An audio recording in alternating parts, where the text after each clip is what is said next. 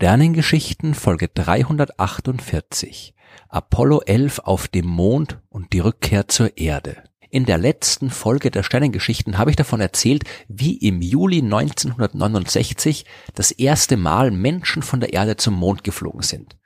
Ich habe mit meiner Erzählung am 16. Juli begonnen, als die Saturn V Rakete der NASA abgehoben ist.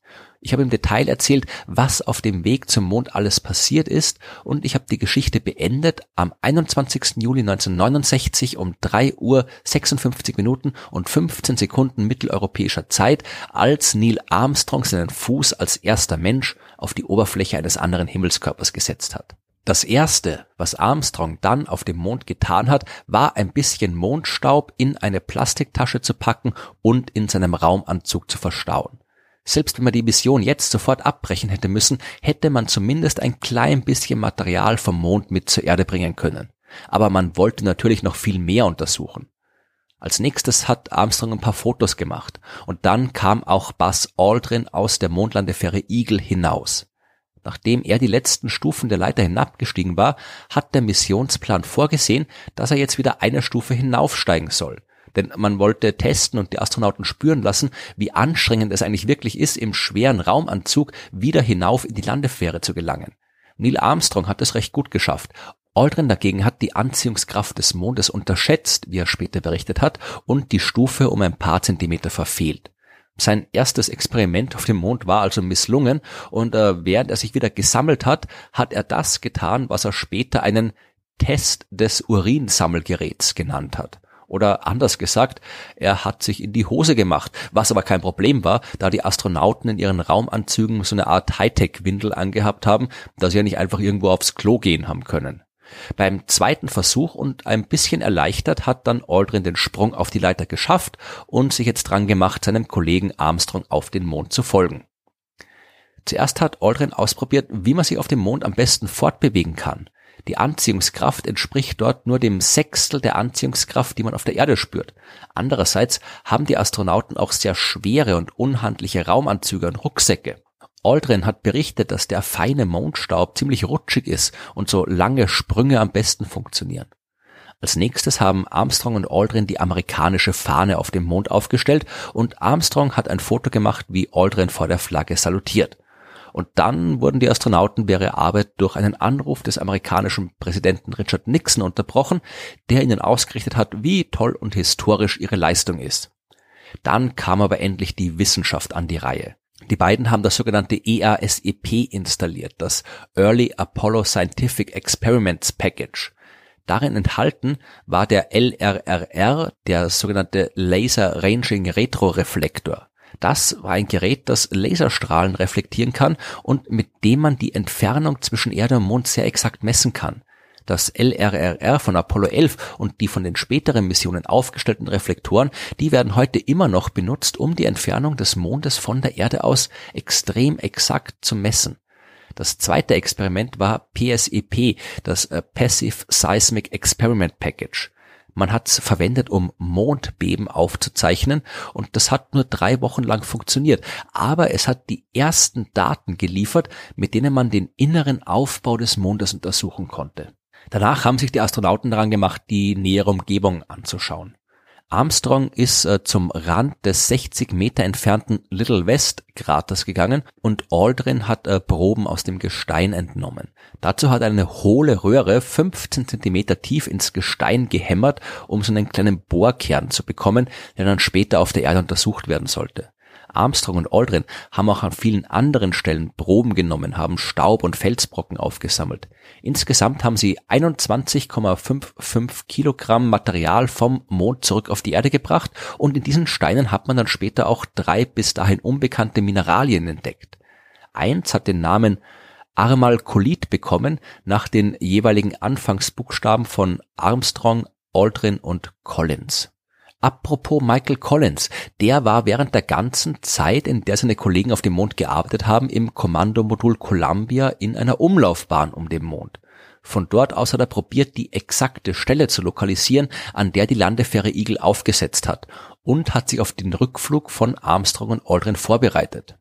Die haben sich insgesamt zwei Stunden und 31 Minuten auf dem Mond aufgehalten, bevor sie dann wieder in die Landefähre geklettert sind. Zuvor haben die beiden noch eine Aluminiumfolie mitgenommen, die sie kurz nach dem Ausstieg aufgehängt hatten, um die Stärke des Sonnenwinds messen zu können, also dem von der Sonne ausgehenden Strom an Teilchen aus ihrer Atmosphäre. Und bevor sie die Tür endgültig zugemacht haben, hat Aldrin noch einen kleinen Beutel mit von der Erde mitgebrachten Erinnerungsstücken hinausgeworfen, die auf dem Mond bleiben sollten. Auch andere Ausrüstung haben die beiden zurückgelassen, eine leere Kamera, ihre Rucksäcke, die Überschuhe des Raumanzugs und jede Menge andere nicht mehr benötigte Sachen. Jetzt musste alles vorbereitet werden für den Start zurück ins All und dazu war auch ein Schalter nötig, der umgelegt werden musste, damit das passieren kann. Nur war dieser Schalter abgebrochen, wahrscheinlich weil Aldrin beim Ausstieg mit seinem Rucksack dagegen gestoßen ist. Allerdings hat sich zum Glück ein an Bord befindlicher Filzstifter genau in die Öffnung stecken lassen und mit dem konnte Aldrin dann schließlich den Schalter umlegen. Und das war wirklich gut, denn ansonsten hätte das Raketentriebwerk nicht starten können, mit dem sie vom Mond wegfliegen sollten. Zuerst stand aber noch eine Ruhephase auf dem Missionsplan.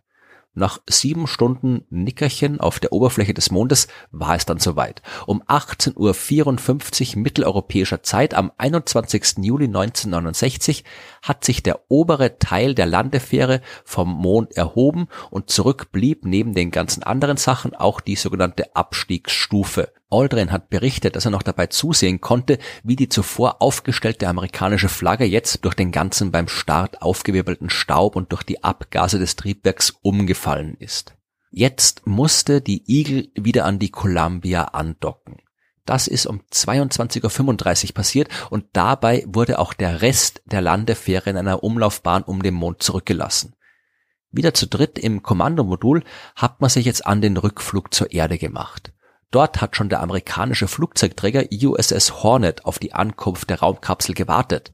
Der Rückflug hat aber gedauert, äh, so wie der Hinflug knapp drei Tage.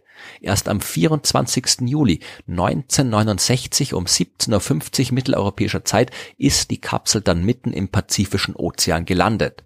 Das letzte Stück des Weges, das war aber nicht weniger gefährlich als der Start der Rakete fünf Tage vorher. Damit sie die Erde sicher erreichen konnten, musste die Kapsel irgendwie abgebremst werden. Treibstoff dafür hat man nicht gehabt, also hat man die Atmosphäre der Erde benutzen müssen. Beim Flug durch die Lufthülle der Erde entsteht Reibung und die bremst.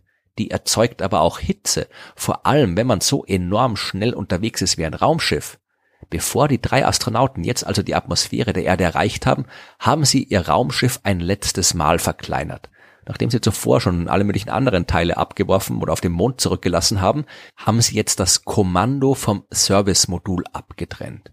Ihr Raumschiff war jetzt nur noch eine kleine spitz zulaufende Kapsel, ein bisschen mehr als drei Meter lang und kaum vier Meter im Durchmesser. Das war alles, was von der riesigen Saturn V Rakete übrig geblieben ist, und das war genau der Teil des Raumschiffs, der mit einem Hitzeschild ausgestattet war. Der konnte aber keine beliebig hohen Temperaturen aushalten, deswegen mussten die Astronauten genau im richtigen Winkel auf die Atmosphäre zufliegen. Würden sie zu steil auftreffen, dann würden sie zu schnell durch zu viel Atmosphäre rauschen und die Reibungshitze wäre zu hoch, was die Kapsel zerstören würde. Wenn sie dagegen die Atmosphäre zu flach anfliegen, dann wäre die Bremswirkung viel zu gering.